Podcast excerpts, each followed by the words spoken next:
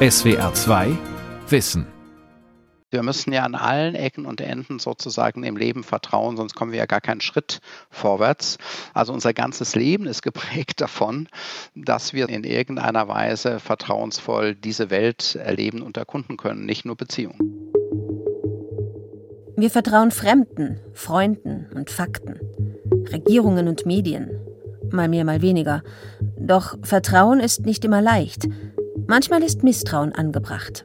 Ich habe sehr viel mit Seitensprüngen zu tun. Also das sind schon 95 Prozent der Vertrauensbrüche.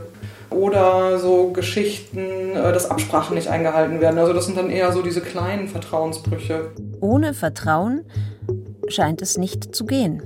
Ohne Vertrauen funktionieren Gesellschaften am Ende des Tages nicht und soziale Beziehungen auch nicht. Vertrauen Instinkt oder lebenslange Übung? Von Johanne Burkhardt. Ein Besuch in der Kletterhalle Bergwerk in Dortmund. Die meterhohen Wände sind gespickt mit bunten Griffen zum Hochklettern. Es klettern immer zwei zusammen. Eine erklimmt die Wand, das Seil hängt vom Hüftgurt herunter, einer sichert unten ab, mit festem Boden unter den Füßen. Die Teams müssen einander vertrauen denn selbst ein Sturz aus halber Höhe auf den Hallenboden hätte ernste Folgen.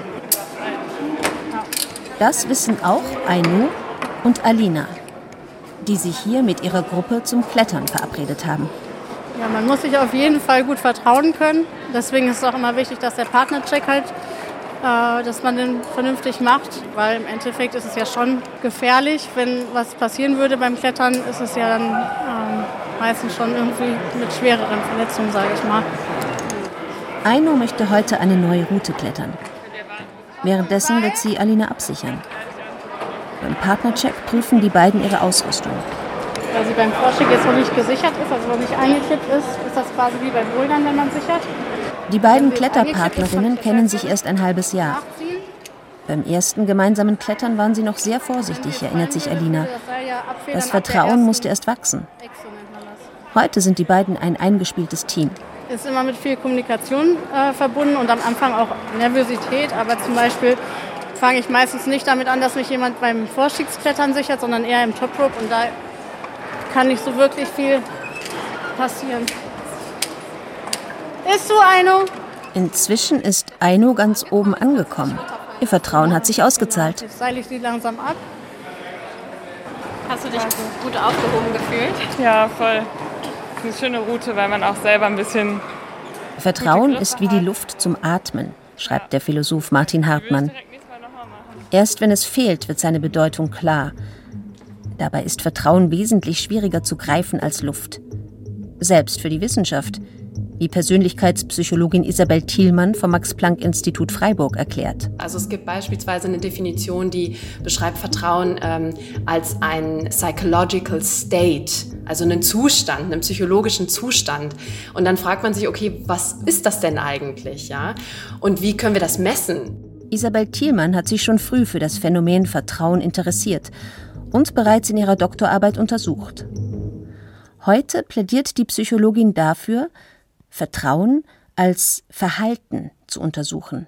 Das ist was Greifbares. Und das ist ja auch das, wie sich Vertrauen eben äußert im Verhalten und ganz konkret in einem Verhalten, wo wir uns anderen Menschen gegenüber angreifbar oder verletzlich machen. Wir machen uns abhängig von einer anderen Person oder vom Verhalten einer anderen Person und das kennzeichnet sozusagen, ob wir der Person vertrauen oder nicht. Ohne Vertrauen wäre vieles im Leben nicht möglich gemeinsam klettern, Auto fahren, zum Arzt gehen.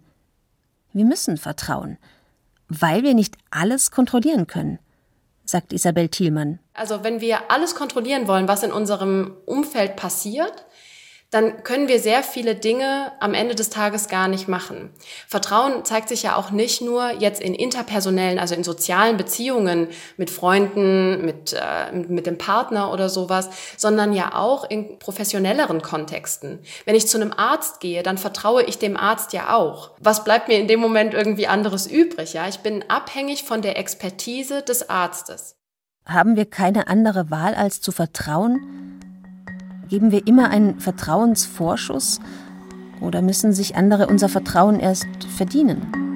Naja, ich komme aus dem Rheinland und bin extrovertiert. Und dementsprechend würde ich auf jeden Fall sagen, ich gebe den meisten Leuten erstmal einen Vertrauensvorschuss.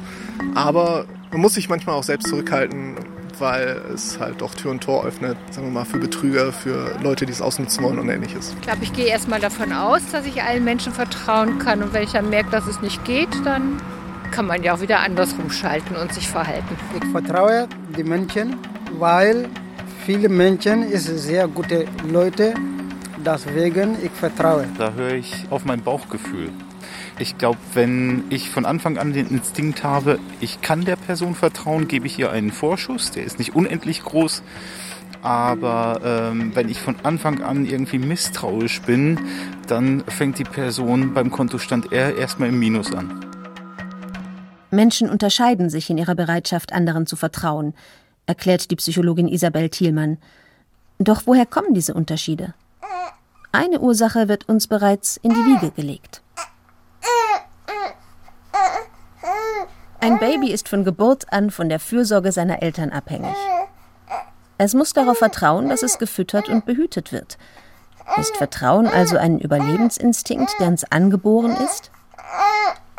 Der Bindungsforscher und Jugendpsychiater Karl-Heinz Priesch meint, ja und nein.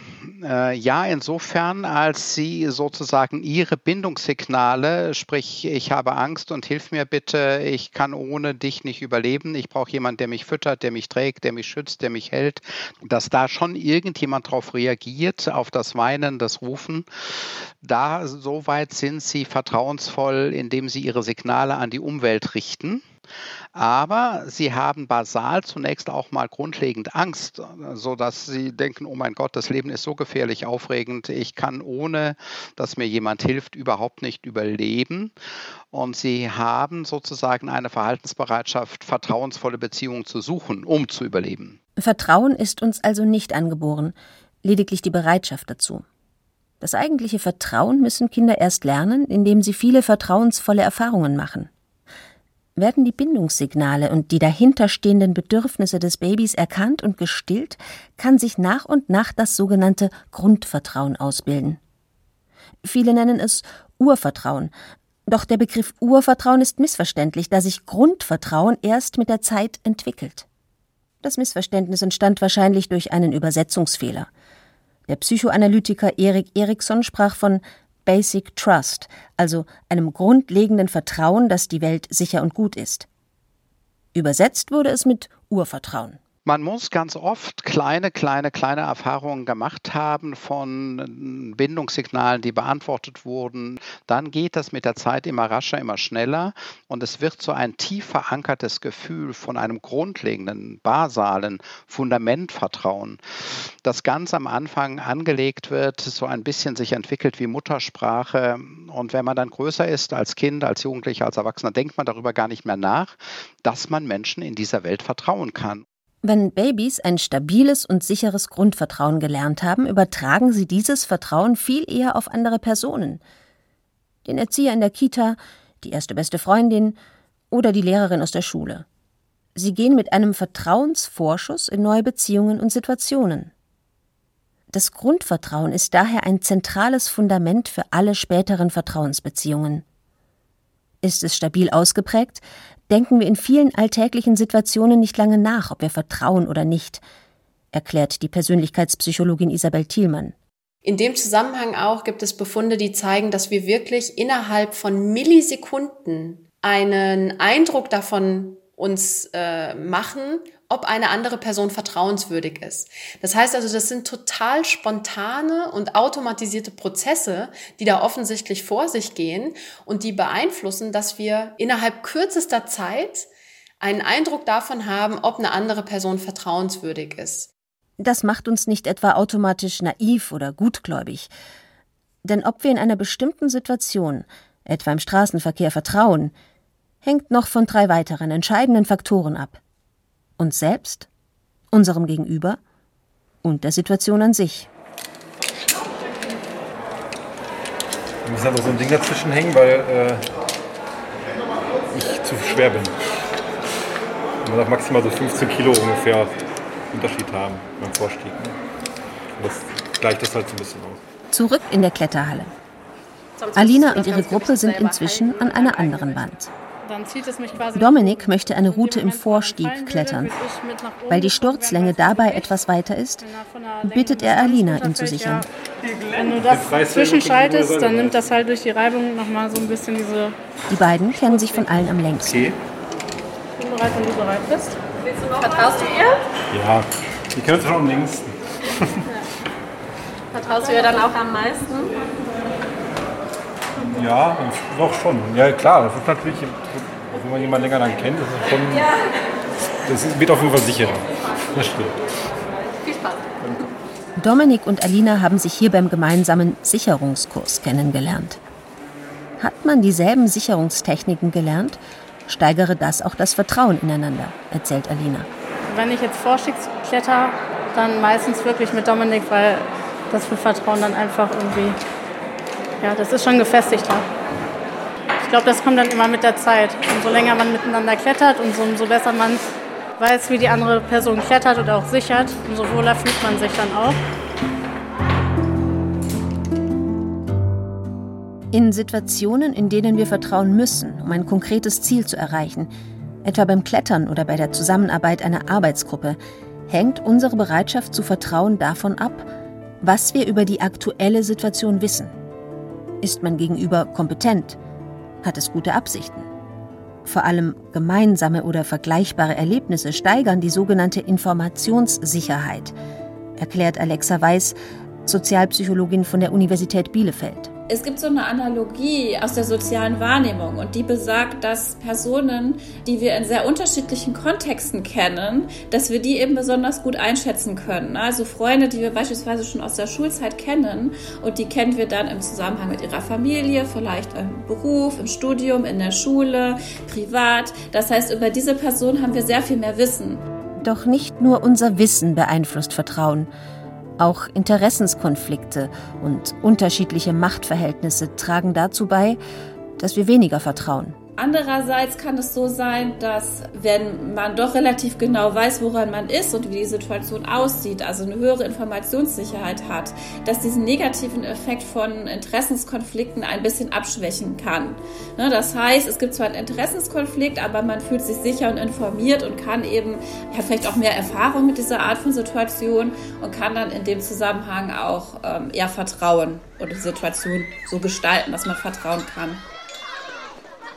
Neben dem in der frühen Kindheit erlernten Grundvertrauen und der konkreten Situation beeinflusst auch unser Charakter, wie sehr wir vertrauen. Die Persönlichkeitspsychologin Isabel Thielmann weiß, dass Menschen mit höherer Risikobereitschaft eher vertrauen als jene mit einer geringen Betrayal Aversion, also der Angst, verraten zu werden. Und da geht es darum, inwiefern man ähm, bereit ist, eben auch einen Vertrauensmissbrauch einer anderen Person in Kauf zu nehmen. Also inwiefern kann ich einer anderen Person auch vergeben, wenn die andere Person eben mein Vertrauen missbraucht hat? Wer einen möglichen Vertrauensbruch überhaupt nicht verkraften kann, vertraut seltener, sagt die Psychologin. Doch was ist, wenn das Misstrauen berechtigt ist? Ein ruhiges Wohngebiet am Stadtrand von Münster. Hier leben Nadja und Frank, 26 und 51 Jahre alt. Nadja arbeitet als Content Managerin. Frank ist Lehrer. Seit knapp zwei Jahren sind sie ein Paar. Am Anfang führten die beiden eine offene Beziehung. Sie trafen sich auch mit anderen Menschen und durften mit ihnen Sex haben. Frank führte weiterhin eine intime Beziehung mit einer anderen Frau seiner Freundschaft Plus.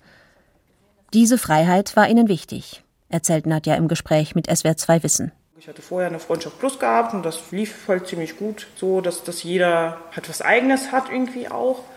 Ja, und das habe ich dann deswegen Frank auch direkt vorgeschlagen. Und er hatte in dem Moment auch was am Laufen gehabt. Und deswegen ja, haben wir dann gesagt. Freundschaft Plus hatte ich auch. Genau. Und deswegen haben wir dann gesagt, ja, okay, dann musst du jetzt nichts beenden. Ich, ich habe, was ich brauche.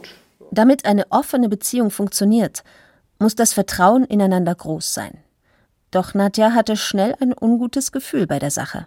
Also nicht wirklich Eifersucht, aber halt so Unverständnis. Von meiner Seite aus. Also erstmal, weil mir wurde halt erzählt, das ist nur eine Freundschaft plus. Also das sind keine Gefühle im Spiel, kein gar nichts. Ähm, ja gut, ziemlich schnell ist es rausgekommen, dass es halt nicht so ganz freundschaftlich war. Nadja fehlte das Vertrauen. Sie hatte Angst, dass Frank sich in seine Freundschaft verlieben könnte. Also einigten sich Frank und Nadja darauf, die Beziehung zu schließen und monogam zu leben. Also ich habe ziemlich schnell gemerkt, dass ich da doch nicht so das Vertrauen habe, weil Vertrauen ist sowieso ein schwieriges Thema für mich und ähm, ja, und äh, also das mit dem Beziehung schließen und das war natürlich auch so eine, so eine Kurzschlussreaktion auf, auf die ganze Situation, auch wahrscheinlich, um mich selbst da irgendwie so zu schützen. Vertrauen ist wie eine Art Kosten-Nutzen-Rechnung. Man erwartet zwar, dass es nicht enttäuscht wird, doch ein Restrisiko bleibt immer. Manchmal geht die Rechnung auf. Bei Nadja und Frank tat sie es leider nicht. Frank geht fremd. Gerade in Liebesbeziehungen oder Freundschaften ist das Vertrauen häufig besonders stark. Dafür schmerzt es umso mehr, wenn es gebrochen wird. Was macht ein Vertrauensbruch mit unserer Bereitschaft, anderen zu vertrauen? Ist der Schaden irreparabel oder lässt sich das Vertrauen wiederherstellen? Ja, also hier ist der äh, Eingang, der Praxiseingang, wo ich die äh, Klienten, Klientinnen äh, begrüße. Alex Heselhaus ist systemische Paar- und Sexualtherapeutin in Münster. Die Paare, die in ihre Praxis kommen, haben meistens auch das Vertrauen ineinander verloren. Hier steht das Familienbrett. Wenn ich damit arbeite, dann nehme ich das mit rein. Seitensprünge seien dafür die häufigsten Gründe, sagt die Therapeutin. Oft realisiere die Person, die das Vertrauen gebrochen hat, erst gar nicht, dass sie dem Partner oder der Partnerin Schaden zugefügt hat. Doch das schlechte Gewissen ließe meist nicht lange auf sich warten. Da ist Scham mit dabei und eine ganz große Eile, also das ganz schnell zu verändern und ganz schnell das Vertrauen wiederherzustellen, wo dann häufig ähm, die Person, deren Vertrauen gebrochen ist, äh, nicht so schnell mitmacht. Also da wird dann häufig gebremst und gesagt, jetzt mal langsam und äh, ich muss das auch erstmal irgendwie verdauen und Vertrauen kann man ja nicht von 0 auf 100 wiederherstellen, das muss erstmal wachsen. Dieses Gefühl von Scham und Eile kennt auch Frank. Nachdem er die Affäre beendet hatte, bietet er Nadja an, sein Handy zu kontrollieren und erzählt ihr, wo er sich aufhält, wenn sie nicht zusammen sind. So will er beweisen, dass sie ihm wieder vertrauen kann konntest du erst an mein Handy dran gehen und solche Sachen. Ne? Und immer auch, ich sage immer ganz genau, wenn ich irgendwo mal weg bin, was ich mache, wo ich mache, auch wenn dich das nervt. Ja, das nervt. Ich weiß, aber ich will, ich will dem einfach nur zeigen, ey, ich, ich mache nichts, ich bin treu. Ja, was wiederum halt auch oft nach hinten losgeht, weil wie gesagt, zum Beispiel so bei solchen Sachen, wo er mir schreibt, ja, bin, bin einkaufen, bin hier und da, bin hier und da. Irgendwann denke ich mir so, oh Junge, bist du, bist du fünf oder bist du 50? Äh, häufig angeboten, dann kannst du in mein Handy schauen und für viele ist das tatsächlich nicht gut und es stiftet eher noch mehr Misstrauen.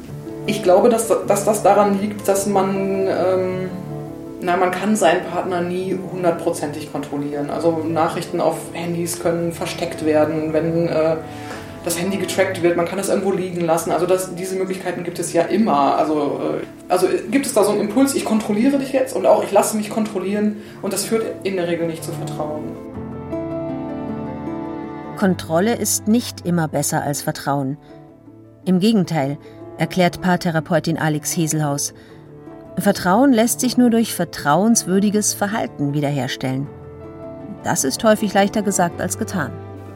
Es führt zu Vertrauen, wenn man merkt, der Partner ist vertrauenswürdig. Also wenn man dann doch mal anruft und dann merkt man, aha, er ist im Supermarkt, wie gesagt, oder die Partnerin sagt, ich treffe mich mit Freunden und eine Woche später kommt die Freundin zum Kaffee und dann, dann wird äh, kurz darüber geredet, dass es, äh, dass es ein schönes Treffen war oder so. Also es geht da tatsächlich darum, sich vertrauenswürdig zu verhalten und nicht sich kontrollieren zu lassen. Ähnlich wie beim Erlernen des Grundvertrauens nach der Geburt kommt es auf die Beständigkeit vertrauensstiftender Momente an. Auch wer ein schlecht ausgeprägtes Grundvertrauen hat, kann noch lernen zu vertrauen, sagt Bindungsforscher Karl-Heinz Priesch zum Beispiel durch neue Beziehungen, durch neue Erfahrungen, die vertrauensvoll sich gestaltet haben in Partnerschaften, aber natürlich auch in jeder Form von Kinderpsychotherapie, Erwachsenenpsychotherapie, wo wir normalerweise davon ausgehen, dass sozusagen Menschen da sind, denen wir uns jetzt neu vertrauensvoll anvertrauen können, denen begegnen können. Und das passiert auch. Wir sehen, dass das Menschen dann, die sowas noch nie erlebt und erfahren haben, in der Psychotherapie zum Beispiel äh, diese Erfahrungen dann nachreifend machen können. Doch dieser Prozess braucht Zeit und fordert vor allem viel Geduld des Gegenübers. Schönen Abend. Ich hoffe. Ja, ähm, Frank und Nadja haben sich diese Zeit gelassen. Anstatt sich gegenseitig zu kontrollieren, lassen sie sich ihren Freiraum, haben sogar ihre Beziehung wieder geöffnet. Allerdings mit neuen Regeln. Sie erzählen sich jetzt von ihren Affären, damit es keine Geheimnisse gibt. Für das Paar war vor allem eine gute Kommunikation wichtig und ein erneuter Vertrauensvorschuss. Ich habe mich dann auch in den Gesprächen doch sehr reflektiert und äh, ich kann gar nicht mehr wirklich sagen, was da eigentlich damals mir vorging alles. Und, aber im Nachhinein ich das auch durch die Gespräche auch und dadurch, dass du mir auch wieder stückchenweise vertraut hast, auch sehr reflektiert und hat es dir geholfen, dass du gespürt hast, dass Nadja doch Vertrauen für dich hat? Ja. Es entsteht eine Art Engelskreis, sagt Psychologin Isabel Thielmann. Wenn wir spüren, dass uns eine Person vertraut, möchten wir ihre Erwartung in der Regel nicht enttäuschen und verhalten uns noch vertrauenswürdiger, mit dem Ergebnis, dass uns noch mehr vertraut wird. Das Gute verstärkt sich. Vertrauen ist ein tief sitzendes menschliches Bedürfnis. Es ist uns zwar nicht angeboren, aber wir tragen die Bereitschaft zu vertrauen von Geburt an in uns. Ohne Vertrauen funktionieren Beziehungen kaum. Misstrauen mag zwar manchmal angebracht sein, doch wer vertraut und vor allem neu vertrauen kann, geht leichter durchs Leben. Darin sind sich die Fachleute aus der Psychologie einig. Wir haben einen gewissen Instinkt, anderen Menschen zu vertrauen. Und das zeigt sich zum Beispiel auch darin, dass bestimmte Gesichtsmerkmale universell, also wirklich auch über verschiedene Kulturen hinweg, als vertrauenswürdiger wahrgenommen werden.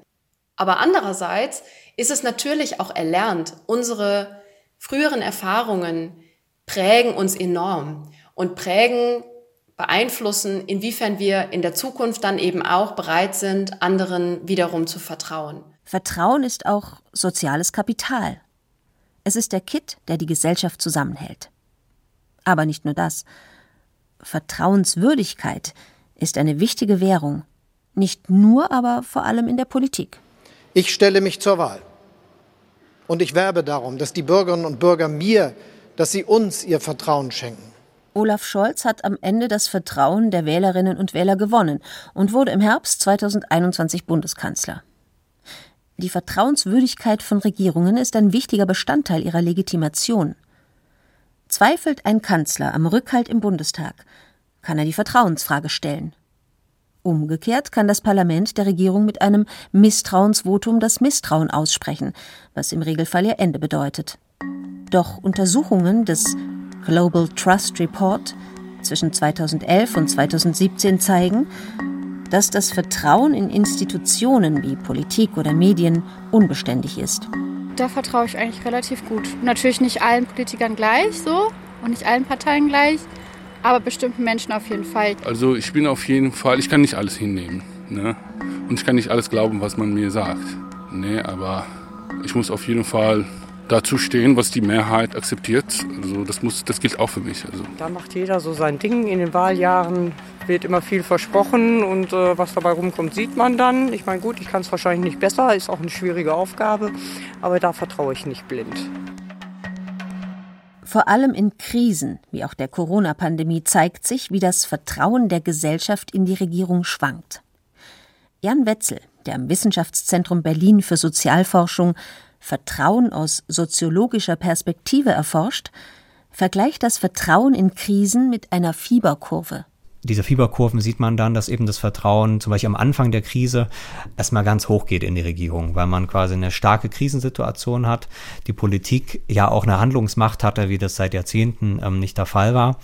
Ähm, und dann geht erstmal, das ist irgendwie so eine Art Basissolidarität offenbar, das Vertrauen hoch und so sagt, wir müssen jetzt alle zusammenhalten, damit wir da durchkommen.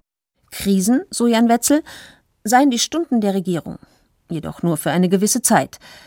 Zieht sich eine Krise, kann das Vertrauen in die Politik schnell wieder sinken. Vor allem, wenn sich Unzufriedenheit oder Unverständnis breit machen. Doch führt eine Krise wie die Pandemie gleich zu einer allgemeinen Vertrauenskrise, wie so häufig diagnostiziert und befürchtet? Der Soziologe gibt Entwarnung. Ich würde, glaube ich, einerseits sagen, dass diese Horror, ähm, Horrorvision und diese großen Vertrauenskrisen, die ja manchmal so ähm, beschrieben werden, dass die schon, also dass die den Tatsachen erstmal nicht gerecht werden. In einzelnen Gesellschaftsbereichen hingegen beobachtet Jan Wetzel durchaus ein erstarktes Misstrauen. Gerade Querdenker und Impfgegnerinnen erlebten in der Pandemie einen subjektiven Kontrollverlust.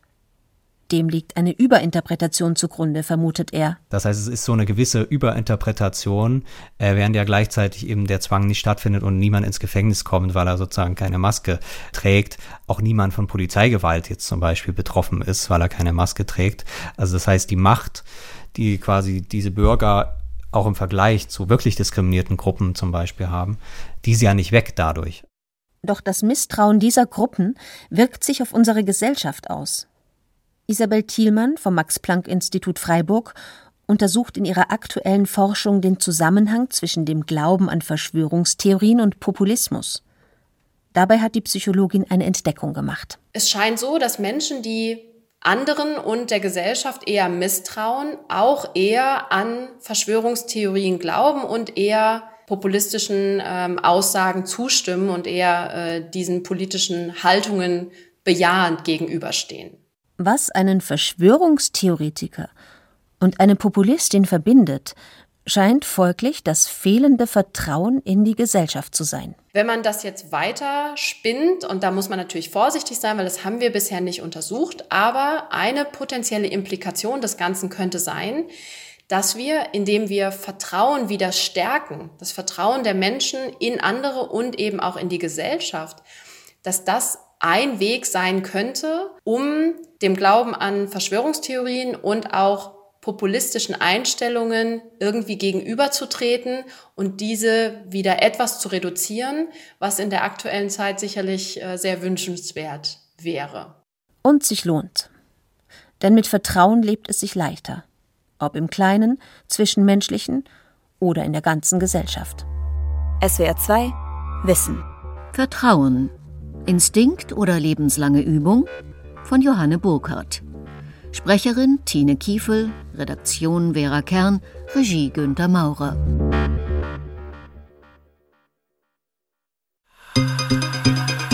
Hallo, wir sind Lukas Meyer-Blankenburg und Sonja Striegel. Lukas ist Redakteur bei SWR2 Wissen. Sonja ist Redaktionsleiterin. Wenn dir der Podcast SWR2 Wissen gefällt, dann stimm doch ab für uns beim Deutschen Podcastpreis 2022.